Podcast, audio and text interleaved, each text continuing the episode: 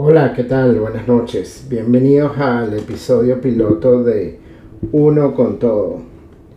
Esta noche vamos a estar hablando de algo que a mí me, me apasiona mucho y es el tema de si estamos o no solos en el universo. Eh, bueno, vamos a empezar este tema con algo que pasó en el 2017. Hubo un, un objeto interestelar, apareció en el sistema solar. Eh, fue detectado por un network de, de telescopios que está en Hawái y este objeto eh, lo vieron cuando ya se estaba alejando de la Tierra. O sea, el objeto se acercó. Cuando se estaba alejando fue que lo, lo vieron, ¿no? Lo detectaron, por así llamarlo. Este, este objeto tiene 400 metros de largo y 40 metros de ancho. Cambiaba de, de luz, o sea, se, se prendía y se apagaba por decirlo así. Y bueno, cuando lo vieron por primera vez, pues este, causó un revuelo. Y para poder eh, tener tiempo en este telescopio, eh, bueno, hay que hacer una solicitud. Bueno, entonces, bueno, esta gente escribió una solicitud tan, tan potente, digamos así, que tuvieron toda la semana para verlo porque a la velocidad que iba solo se iba a poder ver por una semana. Este, como esto pasó en Hawái, eh, le pusieron eh, Oumuamua, Oumuamua, que significa supuestamente en, este hawaiano tradicional, significa eh, visitante de muy, muy lejos. Este, bueno, ahorita recientemente salió un, un astrofísico de Harvard eh, de apellido Levy diciendo que, que en realidad no era un asteroide ni un cometa, sino era una nave espacial. Este, bueno, esto es súper interesante, ¿no? Eh, la gente digamos, más, más seria, pues, del mundo, de, de, este mundo del cosmos, eh, dice que, de lo que ellos sí están seguros es que no es un, un objeto eh, artificial, ¿no? una nave espacial, por ejemplo. Por la, la razón por la cual eh, este objeto era muy inusual es porque todo lo que es creado dentro del sistema solar, estos cometas, asteroides, etcétera, eh, llevan una aceleración y que es inherente pues a, los objetos del sistema solar. Este objeto eh, tenía una aceleración bastante más rápida, creo que algo así como 10 veces más rápida, además que iba girando sobre su propio eje como, como una especie de, tornillo. Pues. Llevaba, llega, iba con, con su eje principal, el, largo iba girando así y eso hacía que, el objeto cuando le pegaba el sol eh, brillaba pero tenía como una frecuencia de ese brillo. Entonces, tal que es un objeto eh, súper interesante, ¿no? Y bueno, esto nos trae ahora al, a, la, a la pregunta que, bueno, muchos nos hacemos y yo eh, siempre me la hago estamos o no estamos solos en el, en el universo. ¿no? Este, hay, una, hay una paradoja que se llama la paradoja de Fermi, que básicamente lo que dice es, bueno, en la, en la Vía Láctea, que es la, la galaxia que nosotros habitamos, hay un trillón, aproximadamente un trillón de planetas. Imagínense, por cada este, estrella pueden haber 10 planetas, entonces imagínense, por lo menos un trillón de planetas. Este, bueno, ¿y dónde están los, extraterrestres? ¿no? ¿Por qué no nos han contactado? Y esto yendo mucho más allá de, de los platillos voladores y de los encuentros cercanos del tercer tipo y de, de todo lo que la gente dice que de la zona 51 y todo esto, en realidad, ¿por qué no tenemos una, durante la historia del ser humano, eh, un encuentro verídico y que pueda ser comprobable, ¿no? Este, no lo hay, no existe.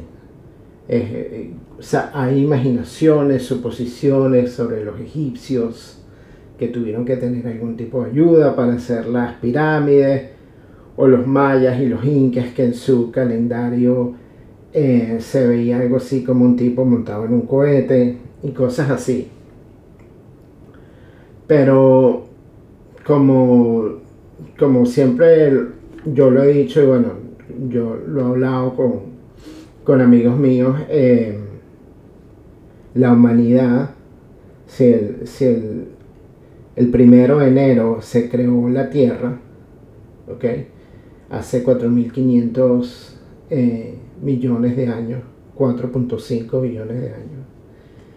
Eh, faltando 12 minutos para el primero de enero, 12 minutos antes de la campanada, en ese momento es cuando, cuando llega el ser humano a la Tierra. Entonces, en realidad que el, que el ser humano no haya visto a los extraterrestres, por, llamarlos así, es algo, sería bastante normal, pues nada más tienen 12 minutos en un año, como, como van a haber coincidido.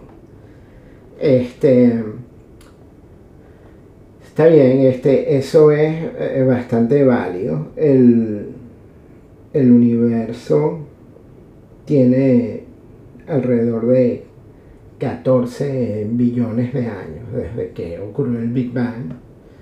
O sea, imagínense, son unos 10 billones de años que otra civilización pudo haber salido, pudo haber nacido. O sea, el timing de todo esto es, es una locura, ¿no? Como, como nosotros tenemos 12 minutos de, al final del año y, y este, eh, las otras civilizaciones pudieron haber salido en, en julio, agosto de este año y, bueno, que, que, no, que no hayamos coincidido, pues la verdad que estadísticamente está bien difícil que, que coincidamos. Pero más allá de eso y, y haciendo como un poco de, de, un ejercicio matemático simple, si la posibilidad de que nosotros eh, digamos una posibilidad de mil en uno, ¿no? De mil en uno. Cuando empezamos el podcast dijimos que había ah, probablemente un trillón de planetas en la Vía Láctea. Con una posibilidad de mil a uno, por ejemplo, vamos a, a ponernos en ese escenario una posibilidad de mil a uno de que todos esos planetas, ese trillón de planetas, tenga un clima estable por, no sé, aunque sea un tiempo, a ver, la, el ser humano tendrá 30.000 años, 40.000 años en el planeta, ¿no? Entonces que por lo menos tenga unos eh, bueno, imagínense, y mucho antes de eso tuvo que haber evolucionado. Entonces, que por lo menos de, eso, de ese tiempo tenga 100 millones de años estable el clima, con un sol que amanezca y, y se haga de noche constantemente como pasa en la Tierra. Vamos a decir que la posibilidad de mil y uno nos lleva al billón, baja de un trillón al billón. Ahí. Digamos que esa es la, el filtro de habitable. Y ese filtro es una palabra que lo usa mucho, eh, se usa mucho en esta eh, paradoja de Fermi. Eh, bueno, imagínense que existan los componentes necesarios en ese planeta que tiene ese hábitat estable para que se creen moléculas de ADN ¿no? y proteínas. Y me recuerdo ese experimento que hicieron eh, poniendo CO2 y, y, agua y metano, como en una... Lo hizo un, un científico ruso y ahorita no recuerdo su nombre, pero le puso rayos UV y descargas eléctricas y parece que sintetizó algo, alguna, alguna eh, protomolécula, protoproteína, algo así. Este, algo que podría empezar a ser un aminoácido. Este, bueno, imagínense, estamos hablando nada más de un aminoácido, que no es, en realidad, de nosotros al aminoácido hay, hay un trecho largo. Este, bueno, ese es otro mil en uno. Ya estamos por un millón. Fuimos de un trillón a un billón, esto es un millón. Este, ahora imagínense que de, ese, de esa molécula que estamos hablando primordial, donde esa sopa primordial de, moléculas eh, protoorgánicas, se cree un, se llegue a crear vida, ¿no? Y vida inteligente como nosotros. Entonces vamos a, suponer una posibilidad de mil en uno, también que a mí me parece súper generosa. Ya del millón vamos por mil. Fíjense, empezamos por un trillón, vamos por mil ahora. Entonces imagínense que de ese, de esa ah, vida que se origine inteligente como la de nosotros, que sea estable lo suficiente en el tiempo para que desarrolle, se desarrolle y pueda irse a colonizar Marte como queremos hacer nosotros, colonizar otro planeta. Este, que, se, que no se autodestruya a sí mismo, que no acaben con su planeta, que no venga un cometa como vino y, acabó con, los dinosaurios, este, que no haya una mega explosión, algo climático, que no estalle la, la, estrella, que es su sol y, la vaporice. O sea, mil cosas pueden pasar. Bueno, un millón de cosas pueden pasar. Y en realidad que esa la otra mil a uno y ya nos vamos por uno. Y ese uno somos nosotros. Y yo creo que nosotros estamos solos en el universo. Eh, en la Vía Láctea, por lo menos con los cuales empezamos este ejercicio. Y podríamos seguir poniendo filtros y llegar al universo. Este, en todo caso, la distancia entre una galaxia y acuérdense que las galaxias están separadas por una distancia que es mucho más grande que el, que el diámetro de ellas, ¿no? Y un viaje intergaláctico eh, a la velocidad de la luz, por ejemplo, sería ni siquiera, es, imposible ¿no? pensarlo. Imagínense que del, del asteroide que estaba hablando al principio, la posibilidad, acuérdense que ese asteroide viene de, de otro sistema solar.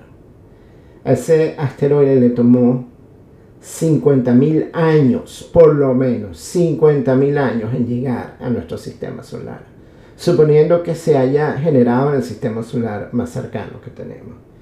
Entonces, imagínense este, lo, lo número uno, lo, lo solitario que somos de haber visto esto, porque 50, o sea, la civilización con telescopios de esta magnitud tendrá unos 40, 30 años para haberlo visto.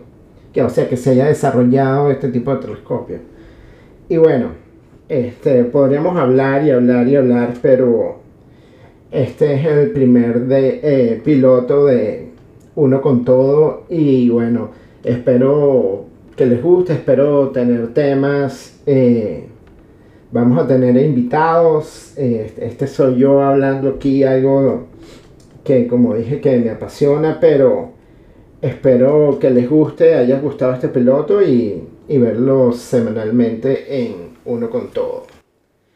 Eh, bueno, sin más nada que decir, me despido de ustedes. Gracias.